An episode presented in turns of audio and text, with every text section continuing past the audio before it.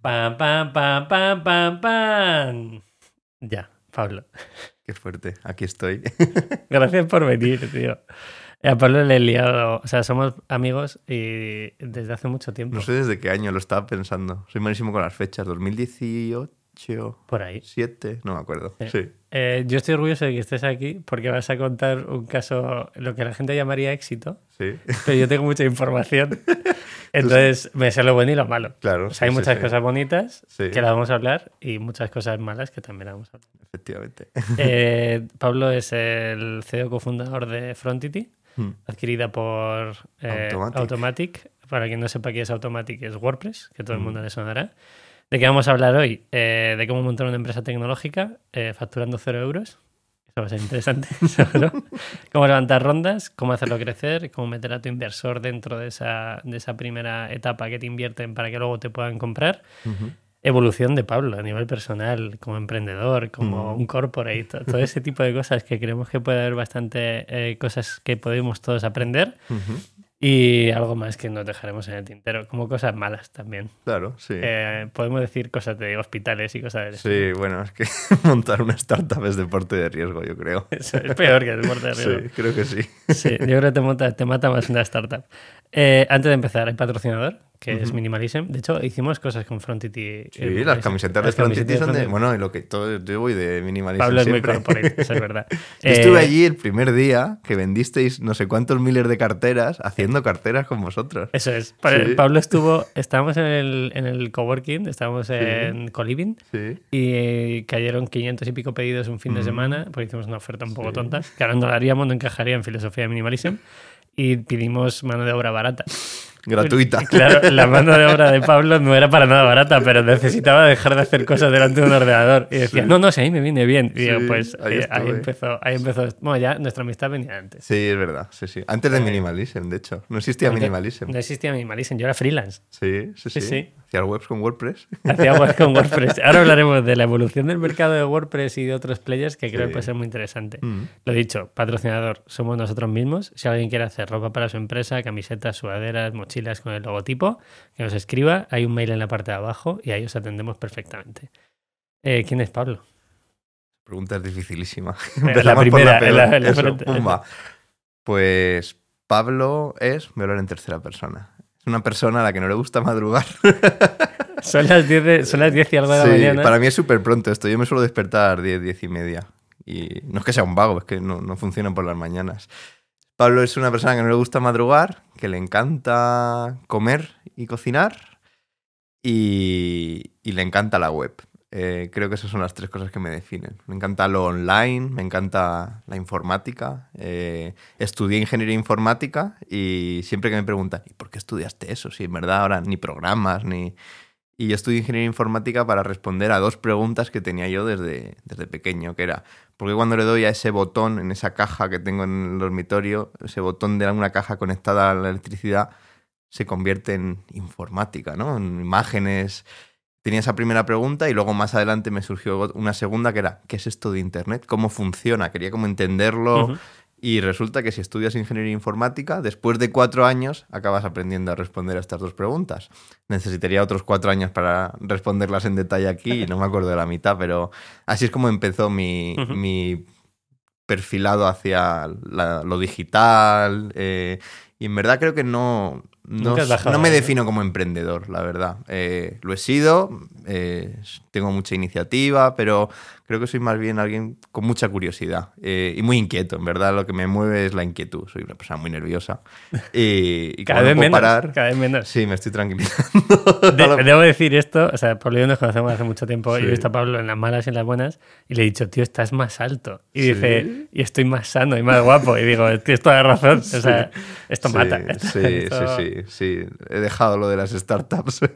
Vendimos Frontity en septiembre del 21, o sea que han pasado como 15, 16 meses. O sea que ya... Ahora hablaremos de ese Mm, proceso porque sí, es, sí. es complicado. La gente que nos está escuchando va a creer que vender es eh, oro. Es jiji, jaja y no. Claro, y ahora vamos a, vamos a explicarlo. Eh, para entrar un poco en detalle, hay una cosa que se te ha olvidado. Te puedo complementar. Sí, tu por vida. favor, claro. Te flipa viajar. Ah, bueno, me encanta. Pablo, Pero... Pablo se dedica a viajar. Sí, el último año ha sido una locura.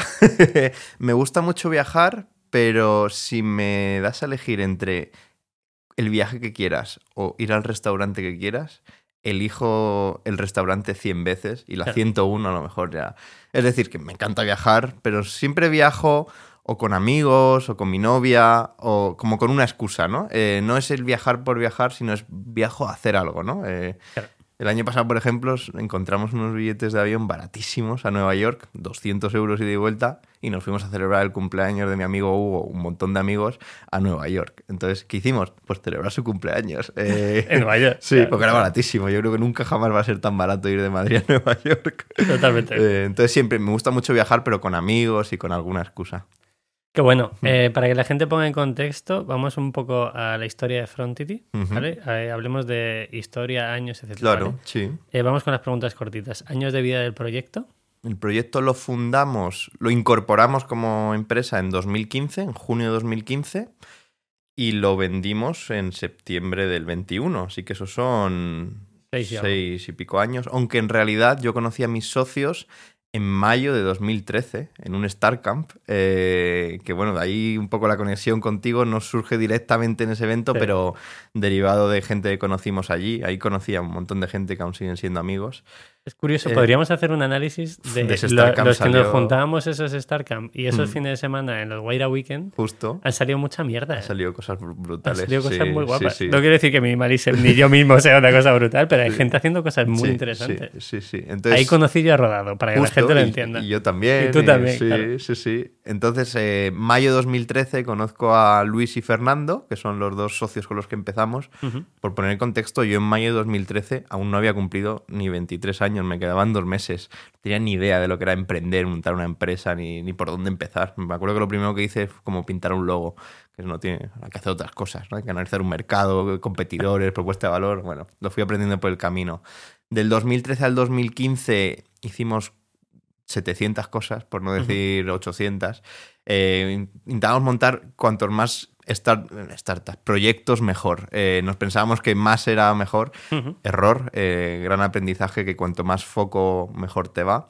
Tardamos hasta junio de 2015 en darnos cuenta de ello y en junio de 2015, bueno, en mayo de 2015, perdón, eh, decidimos como ponernos a tope con uno de esos proyectos que empezó a funcionar y ya en, en- en junio constituimos la empresa y dejé yo mi último trabajo eh, como empleado Trabajaste en corporate, ¿no? Sí, yo, Trabajaste- mi primer trabajo según salí de la carrera fue en una consultora francesa terrible, no voy a decir el nombre para no hacerles publi, pero lo podéis ver en mi LinkedIn. Eh, ahí estuve, nada, un año y medio, eh, conocí gente con la que aún me llevo bien, aprendí mucho de esta gente, pero esa empresa era fatal. O sea, Claro. había gente cruzada de brazos en una sala que cobraban por no hacer nada, porque estaban en interproyecto. No sé si habéis visto Silicon Valley, la serie. Sí, Hay sí. gente ahí en una sala también tomando refrescos. En la, era lo la mismo, azotea. en la recomendable, recomendable esa serie para Era todo lo- el mundo. era lo mismo. Eh, de ahí salto, o sea, me, vo- me, me harto y me voy, y me voy a Empel, que era una empresa muy chiquitita, de, éramos nueve, una cosa así, era una boutique de desarrollo para startups o gente que quería crear productos digitales y no sabía por dónde empezar. Y ahí hago muchas migas con el fundador de esa empresa. Y, bueno, yo en paralelo ya estaba trabajando en lo que en aquel entonces iba a convertirse en Worona, que era el nombre anterior a Frontity fines de semana, por las tardes, bueno, no paraba. Y, y llegó el punto en el que el fundador de Empel se va, quiere montar algo más y me dice, oye, quiero que te vengas conmigo. Yo en ese momento era developer malo, o sea, yo, o sea, mediocre, no, no se me da muy bien desarrollar, tampoco se me da fatal, pero no, no me apasionaba. Y ahí Worona, que eran los, los orígenes de Frontity, Worona era una plataforma que convertía webs hechas en WordPress en aplicaciones móviles nativas. Eh, entonces ya facturaba algunos meses 800 euros, otros meses, meses 1000. Y, y claro, era como, si queremos que esto crezca, tenemos que ponernos a tiempo completo. Pero para ponernos a tiempo completo tiene que crecer para poder pagarnos unos mínimos para poder sobrevivir. Una pescadilla que se muerde la cola que no sabíamos cómo solucionar. Y Gonzalo, eh, el que era el fundador de Empel, eh, cuando me dijo que si me quería ir con él, le dije que no, que yo quería ir a, a- a 100% a la startup, pero no sabíamos cómo. Y entonces él nos dijo en mayo, abril-mayo, eh, levantad una ronda de financiación. ¿Una ronda? ¿Qué es eso? ¿Qué es Eh, eso? no, no lo sabíamos. Es que ahora todo esto suena mucho. Hace ocho Claro, no hay años tanto. No había tanto. Eh, y nos dijo, yo os invierto y yo os consigo a cuatro o cinco amigos míos que os invierten. Entonces nos lo creímos, yo dimití, nos pusimos a levantar la ronda eh, no sé si habéis visto Space Jam, la primera, esa peli. Que les dan una especie de batido, de zumo especial, una bebida que les da superpoderes, se lo creen, ganan el partido y luego era agua, no había nada. Pues esto fue lo mismo. Nos dijo, eh, os, ayudo a levantar la ronda, tal. o sea, cero juicio. Contra, de hecho, él invirtió, pero sus amigos por el camino entró el verano, uno se casó y, de repente no había ronda. Y yo ya no tenía trabajo. Entonces levantamos una ronda porque nos creímos que podíamos levantarla. Es una cosa así un poco loca. Entonces esa ronda la acabamos levantando en septiembre del 15 y fue una ronda muy pequeñita, de 50.000 euros, de familia y amigos. Eh, y entonces con esos 50.000 euros, pues cogimos a, a, un par de becarios, empezamos a rodar un poquito y en febrero del 16, eh, uno de los dos fundadores con los que ya llevábamos, eh, ya llevaba casi tres años, decide marcharse del proyecto, Fernando. Entonces, claro, aunque llevamos ya tres años, la startup como tal tenía seis meses. Entonces, en, ese, en esos seis meses nos había dado tiempo a que nos diesen un ENISA, un crédito eh, blando para startups de 60.000 euros, si no me equivoco. Entonces, claro, dijimos, a ver, tenemos una deuda de 60.000, nos han invertido 50.000, ya nos hemos gastado un poquito por el camino, entonás llamamos a Remo que ya era nuestro Vino Remo aquí, o sea, ¿Ah, no aquí, pero vino al podcast. Ah, sí, ¿Va a salir en el podcast? Ya salió, ya salió. Ay, no, ostras, vale, me, acabé de pillar. No los he visto todos. ya salió, Ese le quiero ver. Eh, entonces, eh, yo me acuerdo presentante que llamamos a Remo, Luis y yo, y le preguntamos, oye, ¿podemos coger el dinero que nos queda, devolver los 50.000 euros a los inversores y luego lo que resta se lo devolvemos a Enisa y cerramos y tal cual? Y nos dice Remo, no funciona así primero devolvéis el ENISA y luego con lo que reste devolvéis la inversión. Entonces no daba las cuentas porque no me acuerdo, pero a lo mejor nos habíamos gastado ya 20.000 o algo así. Entonces, claro, si devolvíamos los 60.000, eh, no daba para devolver toda la, ronda. Entonces dijimos, pues, pues seguimos. y me acuerdo que nos sentamos en una sala, en, esto fue en, Telefónica, en Gran Vía, eh, Luis y yo, y Luis me preguntó, ¿tú qué quieres hacer? Y yo le dije, si tú sigues, yo sigo pero no quiero que tú sigas por mí, porque si yo tengo que volver a trabajar, en la semana que viene tengo trabajo, de programador, pero bueno. Eh, y él dijo, yo también sigo. Y, seguimos. Y hasta hoy. bueno. Luis es, un, es un cacho de pan. Eh, un abrazo, Luis, desde aquí. es que, a ver, hemos trabajado muchas veces al lado. hemos compartido oficina hemos compartido oficina dos veces. En campus y, en, el coworking en Coliving. O sea que vamos a hablar de facturación, Pablo. Esto es lo mejor, cero. Voy a explicarlo. Bueno, al principio empezó a contar que cuando decidimos lanzarnos, en Worona, en llegamos a facturar un poquillo, ¿no? Entonces, lo que sucede con la historia de Frontity es que pivotamos, esta palabra que está a veces tan de moda en el, entre los emprendedores, cambiamos el, la misión o el, producto o lo que hacíamos un par de veces y fueron, fueron momentos eh, complicados. El primero no tanto, el segundo fue un giro de volante gordo. Entonces al principio sí que facturábamos con esto de las apps, llegamos a facturar yo creo que como máximo 1.500 euros al mes, 2.000, una cosa así, y era un proceso súper tedioso, muy manual, cero escalable. Y hay un momento en el que decidimos matar esto de las apps porque deja de tener sentido.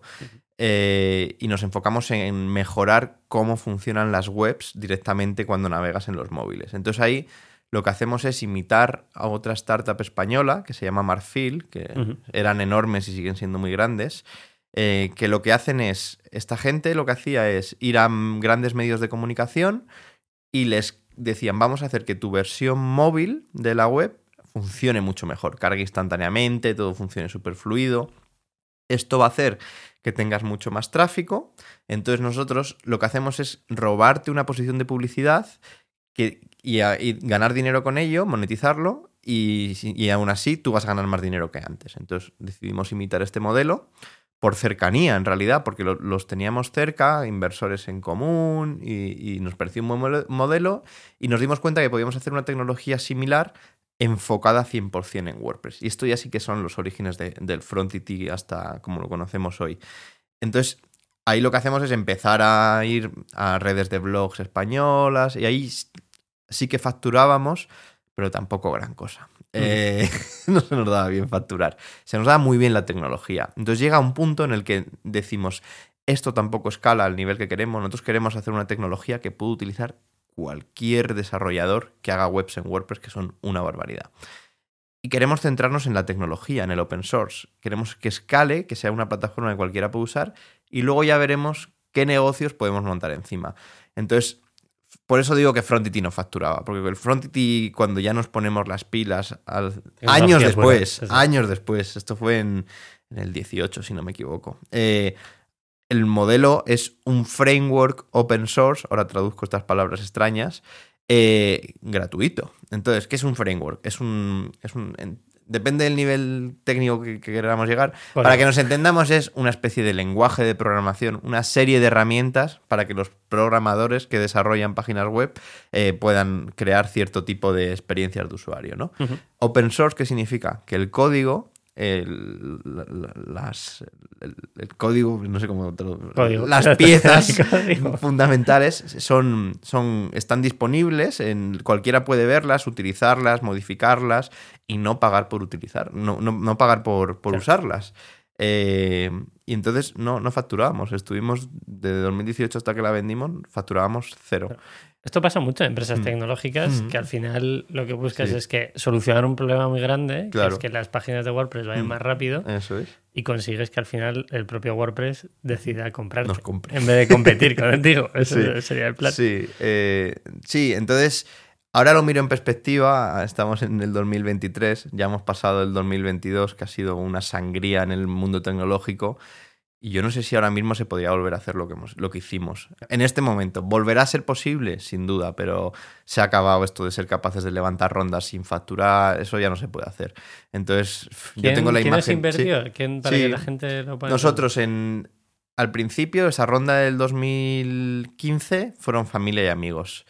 Eh, después, al año y medio así, levantamos una ronda con lo que se llaman Business Angels y ahí entraron Walter Kovilansky, eh, José María Torroja y Diego Mariño, que en realidad fueron los que nos pusieron un poco en el mapa para que nos hicieran un poco de caso. Hasta entonces nadie nos hacía ni caso de nada, ni aceleradoras, ni fondos, nadie. Y ellos sí que confiaron. y, ellos nos presentaron a Keifan, eh, que fueron los que lideraron la siguiente ronda. Por medio entró Víctor también, rodado, eh, que Víctor en verdad le conocimos porque era nuestro competidor. Cuando claro. hacía apps, él tenía application, éramos competidores, pero nos llevábamos genial y nos fuimos a sus oficinas. Cuando él vendió application nos invirtió, bueno, y nos hemos convertido en muy buenos amigos. Eh, después de Keifan entra otro Business Angel, Zarzuela, y después, al, año y medio, volvemos a levantar otra ronda y es cuando... ¿Y cuánto es la última?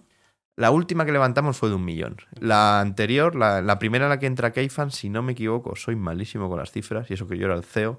Eh, Sigue siendo el CEO. Sigo siéndolo, sí, porque la empresa. Sí. Eh, fue de 200.000, si no me equivoco. O sea, 50, 200 y un kilo. 50, 60, 200 y un kilo. Y entre medias levantamos dos enisas. Uno de 60 y con la última nos dieron uno de 200 y devolvimos los dos enisas. Que por aquel entonces había un rumor de, ¡guau! No, te tú pide una enisa que no pasa. La enisa hay que devolverlo. y nosotros hemos devuelto los dos. Em, entonces, en la última ronda eh, se nos ocurre la, la idea loca de nosotros esto se lo desde el día cero se lo que vendríamos vender a WordPress. WordPress como tal eh, es un proyecto open source también, pero resulta que el que se inventó WordPress, que se llama Matt, a los dos o tres años de crear WordPress, y WordPress tiene 20 años ya, este año cumple 20, eh, a los tres años de, de montar WordPress, crea una empresa privada que se llama Automatic y crea un hosting para WordPress que se llama WordPress.com. Entonces nosotros desde siempre habíamos dicho, si queremos cambiar cómo se construyen las webs y queremos hacer que las webs funcionen mejor, esto de funcione mejor es un poco vacío, porque ¿qué significa mejor? Que cargue más rápido, que puedas crear experiencias de usuario más chulas, como que, todo cargue instantáneamente, etc. Eh, tenemos que empezar por cambiar WordPress, porque cuando Luis y yo nos conocemos, WordPress tiene el 25% de la cuota de mercado de las webs. Eso va creciendo. A día de hoy es el 43%, ¿vale? Es una, es una es salvaje. Salvaje. Eh, entonces dijimos, bueno, si, si cambiamos WordPress, pues ya de golpe estamos cambiando casi la mitad de las webs del mundo. Eh, y es lo que estamos haciendo al final.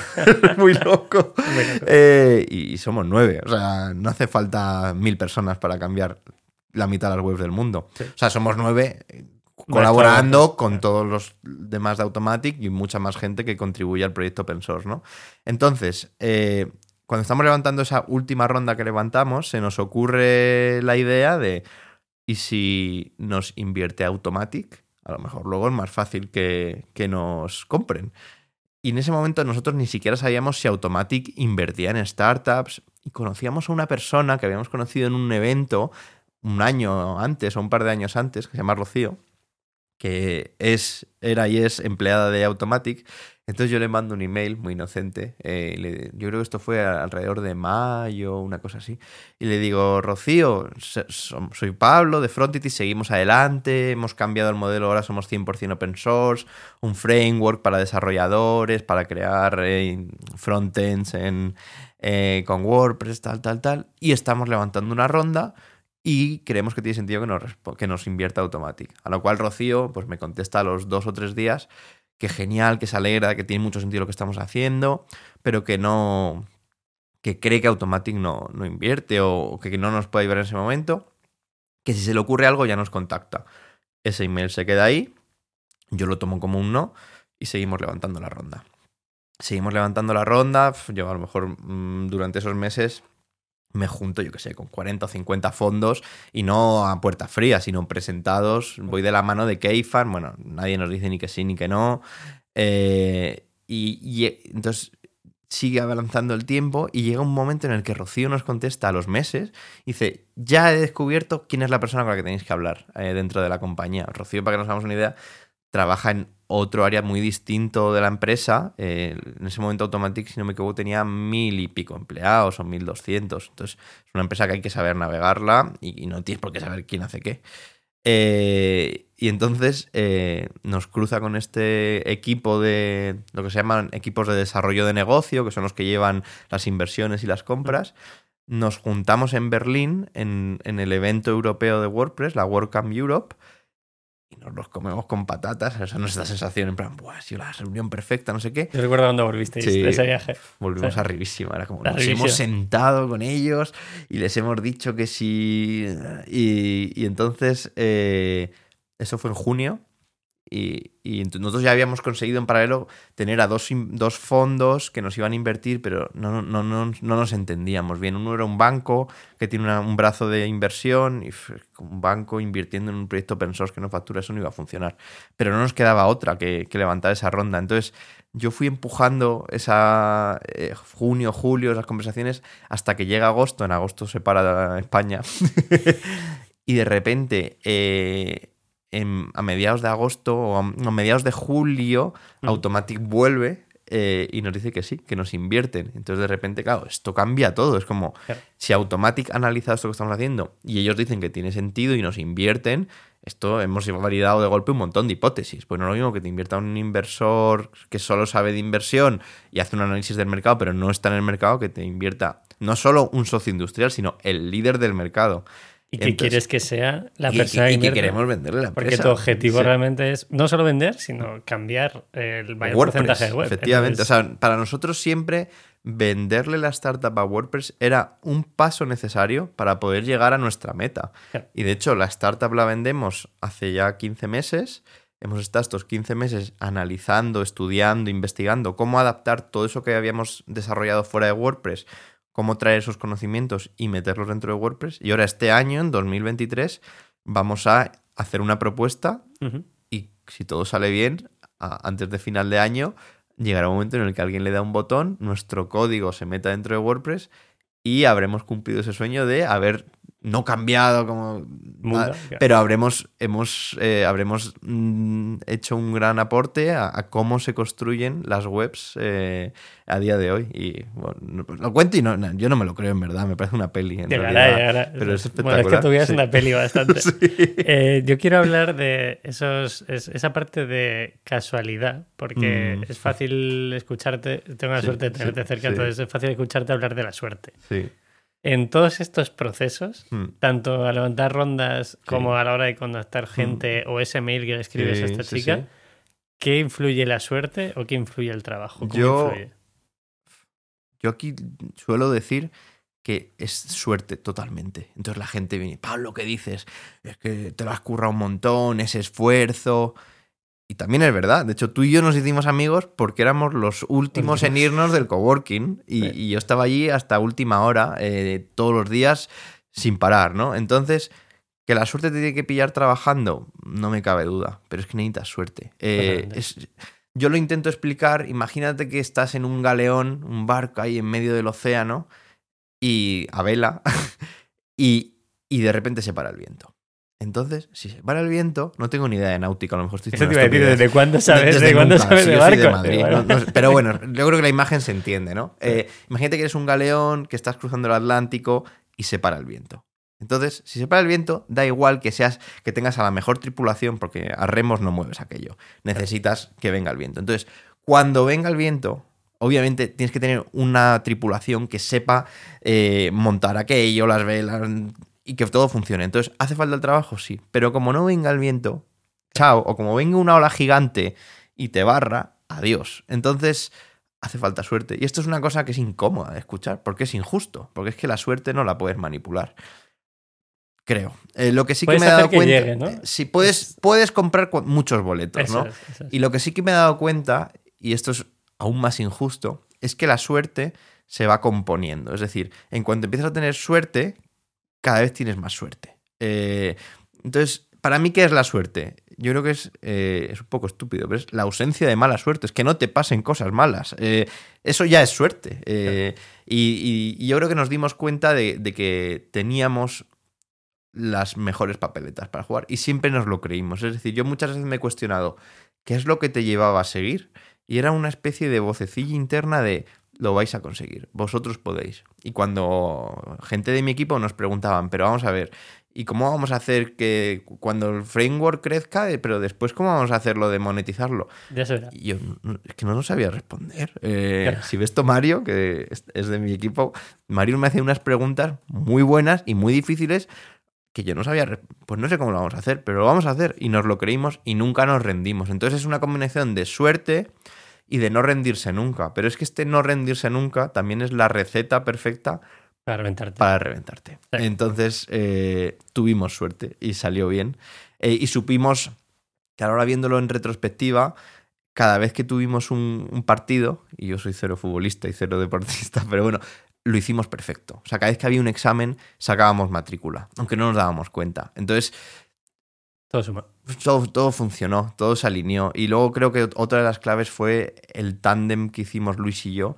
Eh, yo, yo tengo la sensación siempre de que todo esto es gracias a Luis, pero cuando he hablado con él me dice, no, también es gracias a ti. Entonces es un tándem que, que funcionó y sigue funcionando muy bien, eh, en la que nos dividimos las tareas a- al 50%, por así las responsabilidades, y yo confiaba plenamente en las cosas en las que él tenía potestad y él confiaba ciegamente en las que yo tenía potestad, y luego nos juntábamos todas las semanas, mucho tiempo, todo lo decíamos juntos, y, y había cosas que teníamos muy claras desde el principio y las perseguimos concienzudamente durante años. Sabíamos que queríamos vender la empresa Automatic. Automatic es una empresa 100% remota, eh, deslocalizada.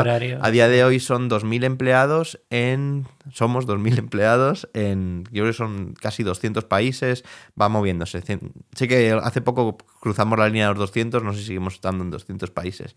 Dijimos, no les vamos a poder vender una empresa que somos 8 en una mesa en Madrid, porque eso no es ni remoto ni deslocalizado.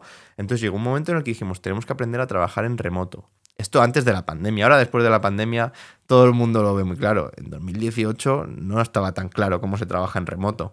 Tenemos que ser capaces de trabajar asíncronamente. Entonces, cuando empezamos a contratar a eh, hubo un momento que tuvimos que abrir la, encontrar otro developer, otro desarrollador, perdón, y, y eh, encontramos un candidato muy bueno que vivía en Lima y dijimos, Buah, si, si esta persona encaja a nivel técnico, además nos abre la puerta a trabajar asíncronamente y todo eso lo hicimos eh, nosotros, claro. y fuimos modelando la empresa hasta el punto de cuando ya llega el momento de la venta y nos están haciendo la auditoría, hay momentos muy graciosos en los que dicen, uy, qué casualidad, si hacéis esto igual que nosotros.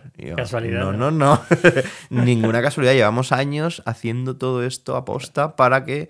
Pero claro, ahí vuelve a entrar la suerte. Automatic nos compra como podría habernos no comprado. Eh, porque es muy raro que una empresa se compre a otra. Eso sucede, eh, yo qué sé, no voy a decir un porcentaje, pero vamos, en menos del 1% de los casos. Es muy extraño. Entonces, no nos llega a comprar Automatic y yo creo que a día de hoy no estamos en ninguna parte. Sí, con toda la que ha caído después, la crisis de todas las tecnológicas, no hubiésemos podido levantar otra ronda. De hecho, lo que a mí me lleva a vender la empresa eh, porque es algo que decido, decidimos nosotros y decido yo, digo, ahora vamos a venderla. Es que pasa la primera parte del COVID, el 2020, y yo veo como muchos amigos cercanos cierran su empresa. Em, y, no por hacerlo mal, sino porque la pandemia ha barrido su mercado.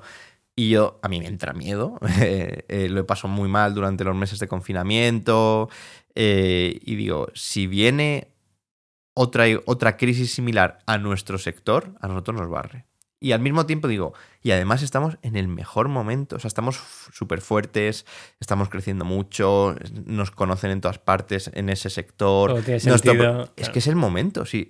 sí ¿qué, qué dos opciones tenemos por delante? O levantar otra ronda e intentar hacerlo todo mucho más grande, y, levantar otra ronda es jugártelo todo, todo en la ruleta a un número. Eh, no puedes volver atrás y decir, bueno, levanto la ronda, no va como tal, vuelvo a vender en el punto anterior, no hay vuelta atrás. Entonces, o levantar una mega ronda y empezar a competir a otro nivel, o vender en ese estado. Y, yo digo, no quiero levantar otra ronda, no tengo fuerzas mentales para levantar otra ronda, y creo que es el momento de vender. Vamos a intentarlo. Entonces se lo comento a Luis, le parece bien. Eh, se lo comento a Keifan eh, y nos dicen, ¿seguro? porque no intentas levantar otra ronda? Y decimos, no, no, queremos intentar vender así. Creemos que tiene sentido. Y, y, funcionó. Funcionó. funcionó. Tardamos nueve meses en vender, pero, pero funcionó. Hablamos de la energía, que has dicho no tenía fuerza para levantar otra ronda. Eh, yo lo único que te, lo único o sea, yo sé que has terminado el hospital alguna vez, sí. Eh, que has estado bastante jodido y era por en varios procesos de, ese, punto. Por estrés total. Eh, me estoy dando cuenta ahora de, las barbaridades que hice, de no descansar, de no parar. después voy a contar una anécdota y es que después de vender la empresa la vendemos en septiembre y en noviembre yo me voy con mi amigo Hugo y mi amiga Marina 20 días de viaje por Argentina y no me llevo el portátil. Eh, y de repente me di cuenta que es la primera vez desde 2013 en la que yo cierro el ordenador y, y desconecto. De 2013 a 2021 hay una barbaridad de días. y de horas de trabajo. Son cientos y cientos y cientos de días en los que no desconecté. Claro cogía vacaciones y me fui de vacaciones a varios sitios, a todos los años, pero yo no desconectaba nunca la cabeza, siempre tenía la preocupación. Me acuerdo una vez estaba en la playa en verano, y me tuve que subir a Madrid un día y para mí eso era normal. Ah, bueno, pues sí, pues cojo un ave, subo a Madrid, hacemos esto que tengo y vuelvo a bajar. Eh, entonces, eh, mi receta, mi fórmula para el éxito pasó por eh, jugármelo todo a nivel físico, eh, mental y puse en juego muchas cosas, ¿no? Eh, tengo la suerte de que mi novia me aguantó durante todo este tiempo y aún seguimos juntos. Me podría haber mandado a la mierda fácilmente porque yo estaba insoportable en muchas ocasiones. Mis amigos, pues corté muchas relaciones durante mucho tiempo porque no me daba tiempo. No me da, pensaba que no me daba tiempo. Y como tú dices, el estrés me llevó a acabar en el hospital un par de veces y, no tenía nada. Tenía, o sea, me dolía todo el cuerpo, náuseas, no sé qué. Y en el hospital, ¿sabéis lo que hacían? Ponerme un suerito. Eh, que se, tranquilice un poco. Que se calme un poco y que se vaya. Pero fatal de estrés. Eh, y todo esto han sido muchos años y, y, ya la guinda final fue el proceso de venta que se alargó durante 8 o 9 meses. Sin caja, entiendo. Irías Claro, o sea, el día que vendimos la empresa, el día que firmamos en el notario, yo creo que en caja, si me acuerdo bien, en caja quedaban unos 15.000 euros eh, y nosotros gastábamos más de 30 al mes. O sea, estábamos eh, al el borde del precipicio y ya teníamos un pie fuera. Eh, es que era todo así, sí, pero siempre así, o sea, todo un no parar. Supongo que se puede hacer de otra manera, pero yo con todos los fundadores de startups que hablo es siempre así, o sea, es, es una locura. Se puede hacer de otra manera desde el punto de vista de que no te afecta a nivel físico, personal, llevarlo bien, pero vamos, el ritmo frenético es así. La startup es un examen cada día y, y- y no te puedes acomodar y tienes que darlo todo, entonces es muy demandante, es muy complicado. Y, y por suerte ahora, me has dicho esta mañana, estás más alto. Estoy- o sea, no, no me reconozco, soy Claro. otro. ¿Qué diferencia hay entre ahora trabajas en un corporate? Sí. Ya trabajaste en corporate, fuiste Mm. emprendedor Sí. y ahora has vuelto a un corporate. Sí. A un corporate, eh, no, no hemos dicho cifras ni nada por el Mm. estilo, pero entendemos que tienes algo de dinero en el banco. ¿Se puede Sí. decir más o menos la cifra por la que vendéis? eh, sí. Ha- Hacemos una de broncano. Sí. Dime, un, dime un intervalo. Vendemos la empresa. eh, claro, no puedo decir la cifra de verdad porque creo que hay un contrato por ahí firmado, pero puedo decir que fue menos de 10 millones y más de 3, puedo decir. Algo así. Está ¿no? perfecto. Eh, Y, y no los tengo yo en el banco. Que la gente se piensa que Pablo ha vendido. Eh, de hecho, si buscas por ahí, pues Frontity levanta una ronda de 2 millones de, de un millón de euros. Ese dinero no lo tengo yo en el banco. porque hay inversores, nos vamos diluyendo los fundadores, etcétera. Pero sí, ahora tengo. Claro, es que antes de vender la empresa, yo tenía en el banco mil euros. Eh, recuerdo una frase tuya que es: Lo máximo que tengo en la cuenta son 1500. Sí, nunca llegué a más de Nunca 1500. llegaste a más de sí, 1500. y no porque tuviese una vida loca de... eh, si es que cobrar... Bueno, algún- mucho tiempo cobré 1000 euros, un año entero que no cobré nada, que de hecho sobreviví con 10.000 euros, sobreviví 12 meses, que yo no sé cómo hice eso. eh, hasta el punto de que un amigo, uno de mis mejores amigos, me dijo, oye, le estoy haciendo una página web a una amiga, ¿quieres hacer tú la mitad y te pago 700 euros? Y dije que sí. Había que comer. Sí, sí, sí.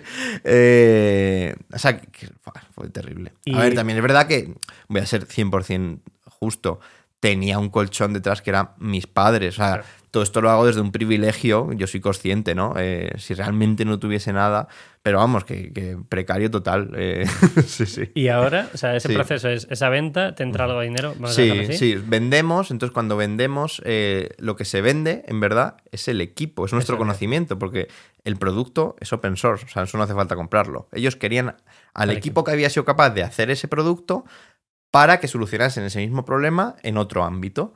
Entonces se tienen que asegurar que ese equipo va a estar allí. ¿Y cómo lo hacen? Parte de la venta eh, nos la dan en diferido a los dos fundadores. Nos dicen, os tenéis que venir aquí a trabajar, tenéis que estar X años y parte de la venta os la vamos a ir dando año a año y encima os la vamos a dar en acciones de, de Automatic para que estéis aún más, eh, más eh, invested, ¿no? En Que la- en la para alguien puede ser un problema, Sí. pero para ti. No, a mí me parece bien. eh, Eh, de- bueno, tu sí, chica me sí, dijo, no voy a decir sí. nombres porque no lo has dicho tú, me dijo el otro día apareció con un pin de, o de WordPress o de automático, apareciste en una boda y digo, Bueno. pero Pablo, o sea, y por el no tan corporativo nunca. tío. Es que para mí no es ser corporativo, porque WordPress en realidad es un proyecto open source, libre y gratuito. Y yo trabajo para WordPress, para ese proyecto open source. Trabajo a través de Automatic, que es una empresa privada, que me paga un sueldo para que yo pueda estar al 100% de mi tiempo eh, contribuyendo a este proyecto que realmente mueve el 43% de Internet. Entonces, hay, ci- hay, hay ciertos matices de que no estoy. Yo no considero que esté en un corporate. Eh, y además es que Automatic es una empresa muy singular. Eh, es una empresa, es una locura. Te, empiezas a, te empieza a contar cosas y no te las crees. No tenemos horarios, tenemos vacaciones ilimitadas, eh, trabajamos de manera síncrona. Cada, entonces, son cosas que dices, pero ¿y ¿cómo funciona? Pues funciona porque es un grupo de gente brillante que a mí me abruma estar allí. Y digo, pero estoy con toda esta gente aquí. Estos son Eh, muy listos. ¿no? son todos muy listos, sí. Y, y aparte nos, no- nos cuidan mucho y, y- y nos dejan hacer más o menos lo que nos da la gana. Eh, no- o sea, yo sigo estando, yo sigo haciendo prácticamente lo mismo que antes. Sí, la que era mi startup sigue siendo prácticamente mi equipo, salvo un par de personas que se han movido a otros equipos que tenían más sentido, pero sigo muy cerca de ellos. Eh, entonces, lo- yo sigo teniendo una, un- una Una startup, startup. un equipo, que de hecho mi equipo dentro de Automatic se sigue llamando Frontity. Seguimos llevando nuestras camisetas de Frontity, seguimos estando orgullosos de, de haber montado Frontity Framework. eh, y tenemos total libertad prácticamente. Entonces, eh, para mí es, es como un parque de atracciones. Yo me lo paso genial. ¿Y esa libertad tú crees que va asociada a la excelencia? O sea, a mí cuando... Sí, sin duda. Eh, esto- yo estoy metido en tecnología por Mm. temas eh, Mm. cercanos, eh, Ujú. vamos a dejarlo así, y, y claro, cada día contratar a alguien Ujú. es mucho más caro. O sea, Sí, estamos sí. hablando de sueldos de 90, 100 mil Mm, euros y, y son perfiles a los que saben que por cobrar ese dinero le tienes que exigir una excelencia. sí, en sea- vuestro caso, además de todas las libertades que os dan, entiendo que la gente que está allí, si no es excelente, Es incluso excel- te vas tú solo. O sea, no... Prácticamente. De hecho, Automatic, yo creo, o una empresa como Automatic no es para todo el mundo. Eh, hay gente a la que lo de estar 100% en remoto y no ver a tus compañeros más que un par de semanas al año no les cuadra. Eh, hay gente a la que le dices que la mayoría de, la comunicación es por escrito y tampoco le cuadra. Eh, y esta libertad de tienes las vacaciones que quieras, eso lleva asociado Una una gran responsabilidad. de la que, oye, tú puedes coger las vacaciones que te dé la gana, pero tienes que currar, tienes que sacar tus resultados. Entonces, es un grado de libertad extremo que no le funciona a todo el mundo. De hecho, no tenemos becarios en Automatic, no hay juniors tampoco. eh, entonces, claro, es una empresa muy peculiar. Y el proceso de selección, por ejemplo, el cual nosotros no hemos hecho porque entramos... Bueno, hemos hecho uno distinto. Es uno distinto. Hemos hecho eso. uno de ocho años, muy distinto. Pero el proceso de selección habitual para entrar dura, dura casi un par de meses y, y no hablas con nadie por videollamada en ningún momento. Es todo por escrito, por chat. Y, y- y hay gente que dice, aquí no encajo, esto no es para mí. Claro. Eh, entonces sí, eh, hace falta mucha excelencia y mucha responsabilidad, sí. Qué bueno. Eh, Pablo, para saber o entender un poquito, eh, vamos a dar un- algún dato más. ¿Cómo se deja de ser emprendedor? Porque yo recuerdo, y esto es algo que nos ponemos el gorrillo, ¿no? De, Buah, somos emprendedores, somos Sí, la hostia, sí. eh, te pegas con tu ego todo el día. Yo paso por eso. Sí. Hay un vídeo mío en YouTube que habla de eso, de... Te- yo me creí algo cuando trabajaba en Telefónica, me creí algo cuando soy eh, freelance, me creo algo cuando tengo mi marisa y luego te das cuenta que, que nada de eso es real, ¿sabes? Que al final todo parte por el valor, ¿no? Y da igual, sí. Eh, ¿Cómo lo vives tú? Para mí eso fue un golpe brutal. Eh, yo vendo la empresa, como digo. Yo, este, yo, cuidado, eh. Vendo la empresa gracias a todo lo que, a todo el acompañamiento que llevo. Llegas a tu objetivo de vida, que Sí, posiblemente es... y de repente Llevo ocho años luchando me por quedo esto. vacío. Eh, y me empiezo a preguntar cosas muy difíciles como, ¿y ahora qué soy? ¿Ahora quién soy? Porque yo me definía como emprendedor. O sea, como que no era capaz de disociar el Pablo, Pablo de Pablo el emprendedor. Yo no tenía una vida laboral y una vida personal. Mi, empresa era mi vida y, todo pasaba por ahí, era mi pasión, era mi hobby. Hay un momento en el que antes de vender, o sea, mientras durante la startup, en el que yo me di cuenta que no tengo ningún hobby y me tengo que poner a buscar hobbies y me fuerzo a mí mismo a que esos hobbies no tengan una pantalla de por medio y que no haya manera en la que yo pueda monetizar, escalar, eh, triunfar. eh, en- No, tengo que ser uno más, un desconocido, mm, incluso mediocre, y, y- y- tengo que descubrir hobbies. Eh, entonces, de repente vendo, ya no soy emprendedor y, no sé quién soy. Se me, se me disuelve la personalidad y lo paso mal, ¿eh? lo, lo pasé muy mal. eh, no tener ni idea de para dónde tirar. Me preguntaba, joder, tengo 31 años, sí, 31 años justo, y si nunca más hago algo así de grande, y de hecho, lo más probable es que nunca más vuelva a conseguir algo igual, aunque lo intente, por mera estadística, por lo difícil que es. Por la suerte que te da. Claro, eh, y digo, a lo mejor esto es lo que sienten los olímpicos, ¿no? Que ganan el oro y luego qué, y luego qué. Entonces, eh, no caigo en depresión, pero vengo de, un- de de un burnout brutal, de estar muy quemado y, y de no saber muy bien por dónde me viene el aire. Eh, y de- he tardado mucho en darme cuenta. De hecho, yo lo primero que pienso después de vender es que la venta ha sido un fracaso. O sea, digo, para mí a nivel personal ha sido brutal, pero para, en cifras, para algunos de los inversores no les ha dado mega múltiplos. Te comparas con gente... Me comparo. Claro. Todo esto ya con perspectiva, pero esto es, esto es un éxito tremendo a todos los niveles, esto es brutal, pero me cuesta creérmelo. Eh, y, y ya he conseguido darme cuenta de que, de que Pablo es Pablo, de que Pablo un día ha sido, un- unos años ha sido emprendedor y le ha ido bien, ahora está en una empresa más grande haciendo lo que le gusta y parece que le está yendo bien, eh, y, y que yo hay vida más allá de trabajar y que y aprendo a, a pasármelo bien haciendo otras cosas. Entonces es muy complicado. O sea, es que me estoy dando cuenta yo mismo de que ni siquiera soy capaz de explicar a qué punto he llegado ni cómo he llegado allí, eh, pero... Yo creo que estás ayudando a mucha gente Sí. que está metida en la mierda. O sea, todos estamos en la mierda, Sí, ¿vale? Yo me, me está diciendo, este, este señor soy yo. que Mm. Dice, no filtro un sábado, no filtro un domingo. Mm. Y es algo normal. Lo, lo interiorizas como algo normal. Entonces, creo que es muy bueno que, que tú lo expreses diciendo, vale, es algo normal, lo vas a tener que hacer, porque quizás si no haces eso no vayas a llegar a nada. Y si, Quizás lo puedes hacer haces- an- y si lo puedes hacer antes de lo que lo hice yo, Claro. hubo un momento, eh, a mí en esto, los que más me han ayudado es toda la gente que tengo a mi alrededor, empezando por mi novia, siguiendo por mis amigos eh, y, y sobre todo mi socio, Luis, con el que hemos estado mano a mano. Yo me acuerdo un momento, antes de levantar esa última ronda de Automatic, eh, estábamos Luis y yo, eh, nos invitó, estábamos en Google Campus. Entonces Google Campus hacía una fiesta todos los años en verano, en unos sitios espectaculares. Esto era ahí en un, en un rooftop en Gran Vía. Y yo estaba agobiado, no disfrutando, pensando, pues que hay que levantar la ronda, llevamos un par de meses, Automatic no contesta, no sé. Y me coge Luis, que por suerte es más mayor que yo, tiene mucha más paz mental y las cosas más claras, y me dice, Pablo, me coge así del hombro y me dice, mira dónde estamos. ¿Te acuerdas cuando nos conocimos en 2013? Que no teníamos ni idea de nada, que nadie nos hacía caso. Fíjate dónde hemos llegado. Nos ha invitado Google a su fiesta, porque somos una de las 10 startups que han acelerado este año, han aplicado 2.000 al proceso.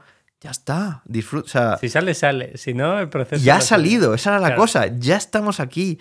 Y, y eso me hizo clic. Y en ese momento fui poco, ahora con el tiempo he, he ampliado esta capacidad, fui, em- fui em- empezando a ser capaz de disfrutar del camino, de, de si, si lo que... Lo que importa es el proceso. Sí que es cierto que en el fondo seguía teniendo la trampa mental de no, esto lo que importa es el objetivo final, tal, tal. Por eso, en parte, me doy el batacazo después de vender, porque ya vendo y ahora qué. ¿Y ahora quién soy? ¿no? Eh, en esa venta tú piensas, claro, mi competencia en Mm. Estados Unidos vende por no 500 sé, millones. efectivamente, Eh, los sí. sueldos de los que pueden firmar con su equipo es medio millón para cada uno de ellos. Claro, y, Y entras en esa comparativa Sí, que sí, te hace poco saludable. ¿no? Y luego pasa otra cosa, que esto es un cliché, súper cliché, pero es que es totalmente cierto, que me doy cuenta de que el dinero no da la felicidad. Es que me siento absurdo ahora mismo, de, ta- de taza de estas de, de Mr. Wonderful. Pero es que es verdad. eh, vendo por primera vez en muchísimos años, no estoy pelado, de repente tengo un buen sueldo, de repente tengo unos pocos de ahorros, puedo realmente hacer lo que me da la gana. Y, y hay Y días que estoy haciendo lo mismo que hacías antes. Además de eso, hay pasa la euforia de la venta, de celebrarlo. Nos pegamos una fiesta. Nos pegamos una y otras tantas, sí. eh, y hay días que estoy triste. O hay días que no estoy eufórico. Y digo, ¿y qué está pasando aquí? Y, y esto, yo estoy en terapia, ¿eh? Yo he tenido Claro. que solucionarlo yendo con un psicólogo. Claro. Eh, pero claro, eh, te das cuenta de que, de que, bueno, pues que si es que en verdad la vida no, no, hay, no hay una meta, no hay nadie al final. Esto me lo dijo Hugo este verano, cuando le, le conté todas estas preocupaciones que tenía de, ¿y ahora quién soy? Hugo es uno de mis mejores amigos, que, que tú conozco, conoces. sí. juntos. Es verdad. Eh, y entonces me dice, Pablo, si es que no hay nadie al fin, no hay nadie en la meta que te va a dar una palmadita, la vida es esto. Pasamos por ella y bueno, si pasamos disfrutando bien, pero si no, también, no hay, no hay más, no hay. Y fue una- un golpetazo así de, pues es verdad, si es que da igual, o sea, si es que no.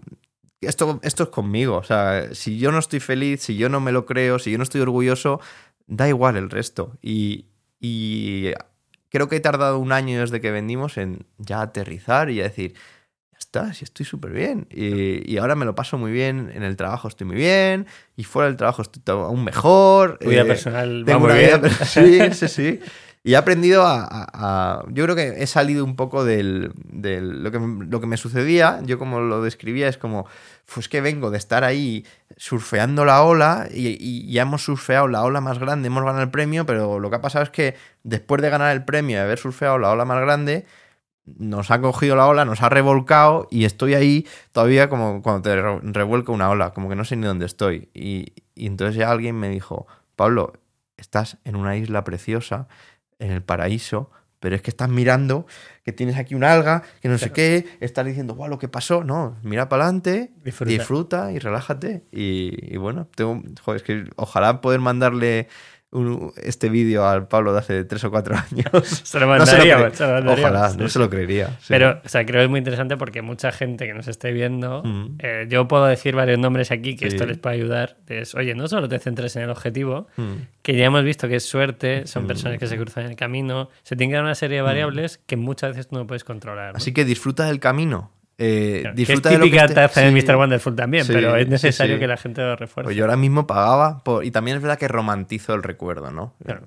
Ya quito de en medio lo mal que lo pasábamos, pero yo miro para atrás y digo, lo que he vivido, el contratar a gente, en que- a- eh, contratar a gente significa que hay gente, hay personas eh, con nombres y apellidos que se creen lo que Luis y yo pensamos y apuestan por nosotros.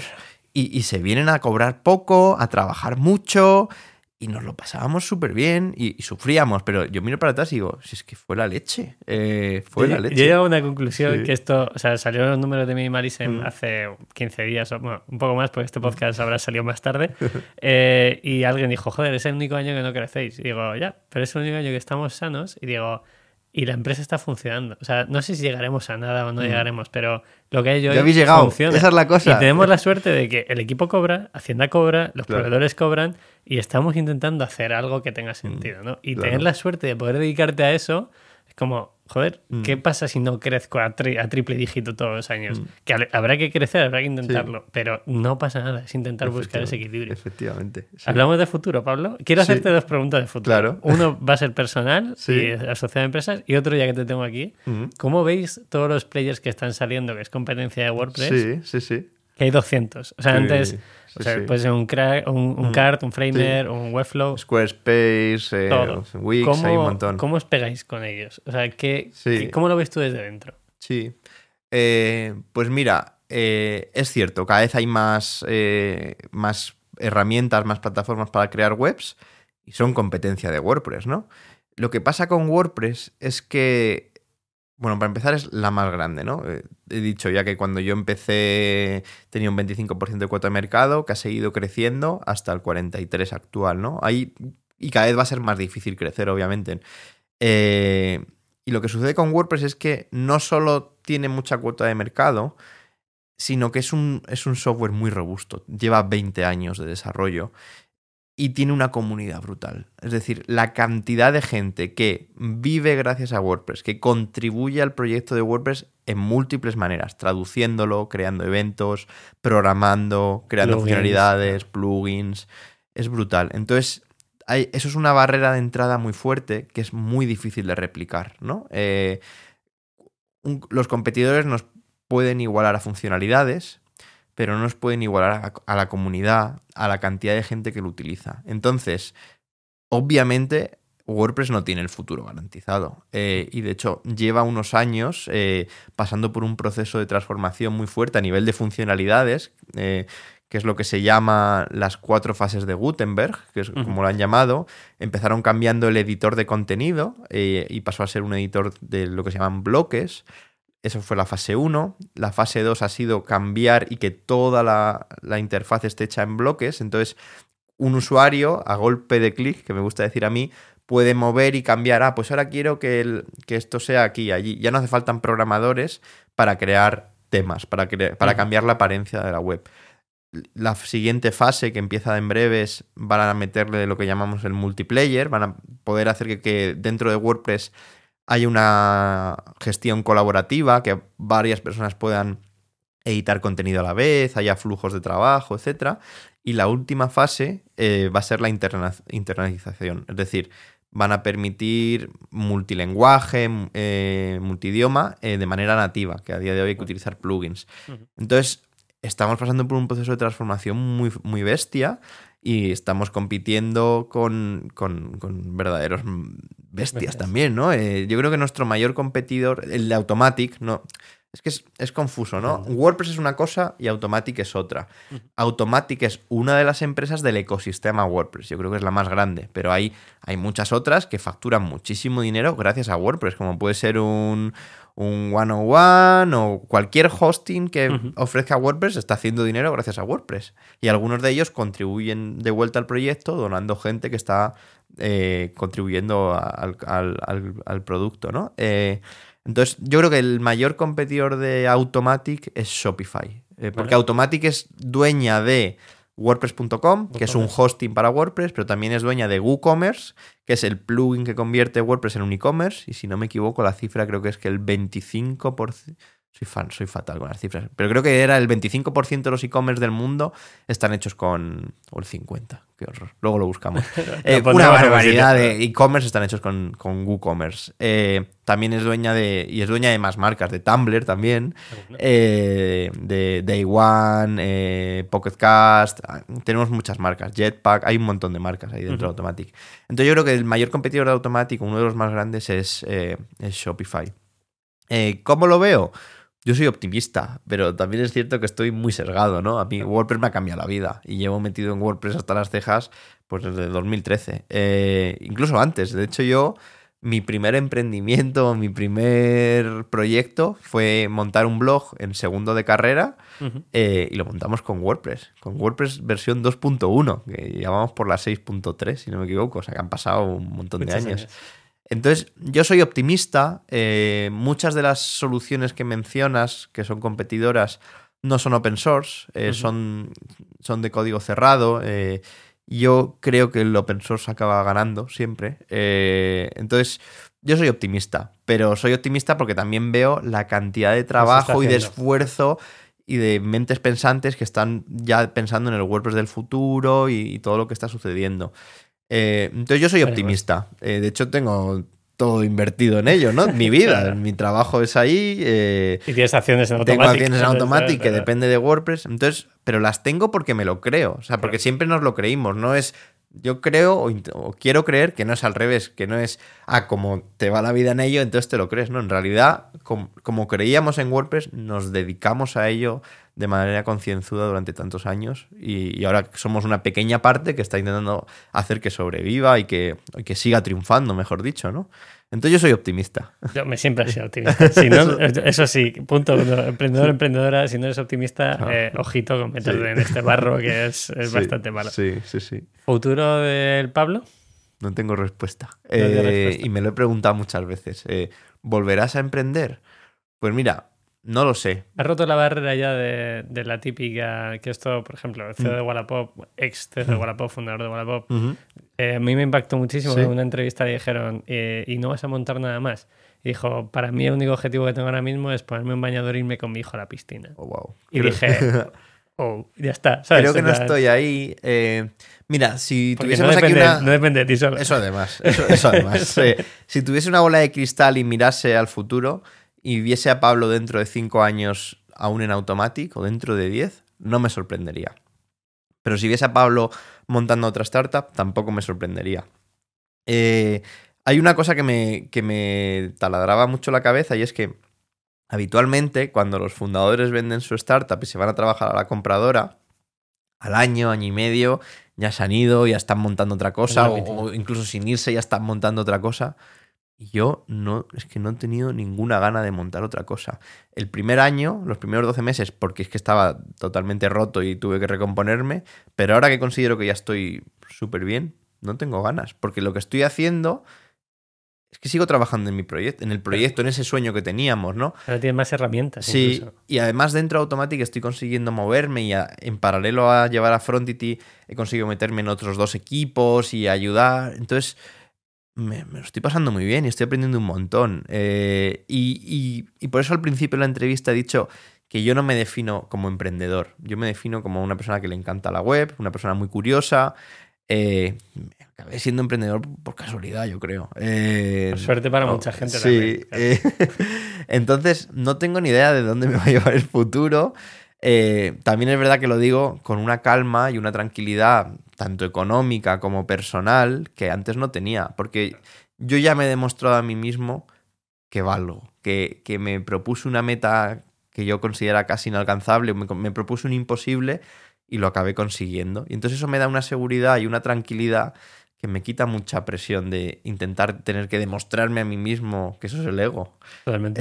Eh, ya eso lo he roto. Entonces, eh, en el fondo, en el fondo sí que he hecho de menos eh, que me dé el viento en la cara, ¿no? Eh, porque en el fondo emprender eh, en ocasiones, o en mi caso, eh, es adictivo, el adictivo. Entonces te, te quedas eh, adicto a esa adrenalina, a esa tensión, pero también soy consciente de que lo, de que lo romantizo, ¿no? De que quito de en medio lo mal que lo pasé.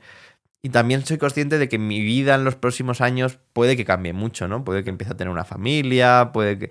Entonces a lo mejor las circunstancias no se dan, o a lo mejor sí es que se dan, yo qué sé, no lo sé. Eh, Proceso. lo bueno es que no tengo la presión de responder a esta pregunta. Y ¿Qué? eso ya, eso ya es... eso- Bueno, es- yo creo que una vez que llega ese aprendizaje, para mí ya te has pasado, no sé cuántas vidas hay Sí, dentro de una vida, joder, pero, pero ya te has pasado unas cuantas. ¿no? Sí, efectivamente. Pues nada más, Pablo. Eh, ¿Quieres decirle algo? O sea, siempre podemos decir un- una recomendación, que yo no creo en las recomendaciones A emprendedores ni nada por el estilo, pero si quisieras decirle algo, da igual Mm. si es una recomendación, un mensaje, más allá de lo que ya hayan podido Mm. sacar, de disfrutar del proceso, los Mm. objetivos van a moverse estén donde estén, Sí. ¿qué dirías a alguien?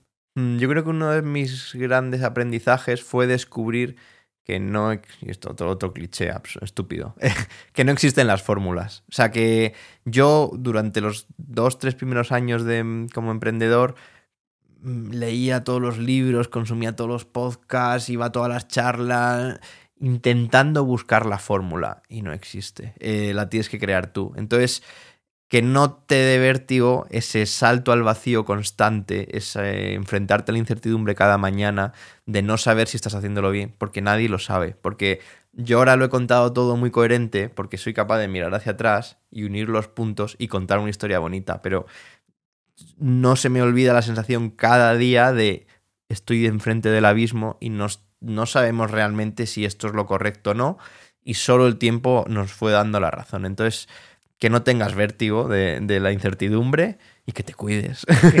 Te y cuides. sobre todo que te rodees de, de gente que te quiera cuidar en, lo- en el ámbito personal y en el profesional, en la startup, de los mejores. Eh, yo creo que nuestro éxito como startup pasa por el equipo. O sea, yo traté siempre de ponerles por delante de todo, eh, de cuidarles en todo momento, de cuidarles incluso en el proceso de la venta. Aún siguen todos trabajando en Automatic. Incluso dentro de Automatic intento que estén bien. Entonces, yo creo que el- lo más agradecido que puedes hacer es cuidar de tu gente, de tu equipo, y, y eso, eso solo te va a traer cosas buenas. Y creo. cuidarte tú. Esto Eso además. apuntadlo, por favor. Cuidaos. Que yo lo llevo bastante a rajatabla. En plan, si esto está bien, pero si yo no estoy bien, esto no va a ningún sitio. Efectivamente. Eh, pues nada más, Pablo, un verdadero placer. Esta conversación la habríamos podido tomar entre Sí, cañas, pero ahora lo sí. van a escuchar, pues, no sé cuántas Qué miles de personas. es verdad. En Lo cierto es que se me ha olvidado que estábamos aquí. Eso me flipa, a mí también, a mí sí, sí, también. Qué bien. Eh, nada más, gracias eh, a Iberian Media por eh, dejarnos este estudio, que se está muy a gusto. Se nos olvida que estamos aquí, en plan sentados, estamos a gustísimo. Eh, a ti que has llegado hasta esta parte del podcast, lo puedes compartir, puedes hacer lo que quieras, pero creo que donde más valor aporta es coges este podcast y a esa persona que le pueda aportar valor se la pasas por WhatsApp o le pasas el enlace de YouTube, que en YouTube nos ven las caras y ven, ven lo sano que está Pablo. Nada más, Pablo, mil gracias. Gracias a ti. Un placer, tío. Qué guay. Ah, podemos hacer una moraleja. La gente no sabe cómo empezó esto. Pero Pablo sí. Pablo fue la primera persona a la que Rodado y yo le dijimos, Ostras, es vamos a hacer un podcast y tú. No se me olvida. Estábamos Claro. en Google Campus y Víctor y, y- y Pepe estaban en la mesa de al lado, en la última planta del Google Campus. Y se me acercan los dos un día y me dicen, se nos ha ocurrido hacer un podcast de startups. Y la cara que de- debí poner fue, no lo... Y me dijo Víctor, ¿lo ves o no lo ves? Y yo, Yo lo tenía clarísimo. Yo era Y como, no, si lo vamos a hacer. y Claro, yo, que claro. soy muy torpe, y que dije, no lo veo. y ahora resulta, años después, que todas las startups, hay un montón de startups que tienen un podcast, o de marcas, Sí. que tienen un podcast, y, y, pues estos chavales dieron con la tecla años antes. Y sí. Bueno, hay gente que lo está haciendo. Volvemos a la comparativa. Hay gente que está llegando a niveles. Pero hay eh, otro aprendizaje. Si eres una empresa, una marca o tienes un negocio de servicios, etcétera, la forma de ligar con tu público es el contenido. Mm. Apuntadlo. Eso. Gracias por estar aquí. Nada más. Muy bien, gracias, un placer. Gracias. Chao, chao.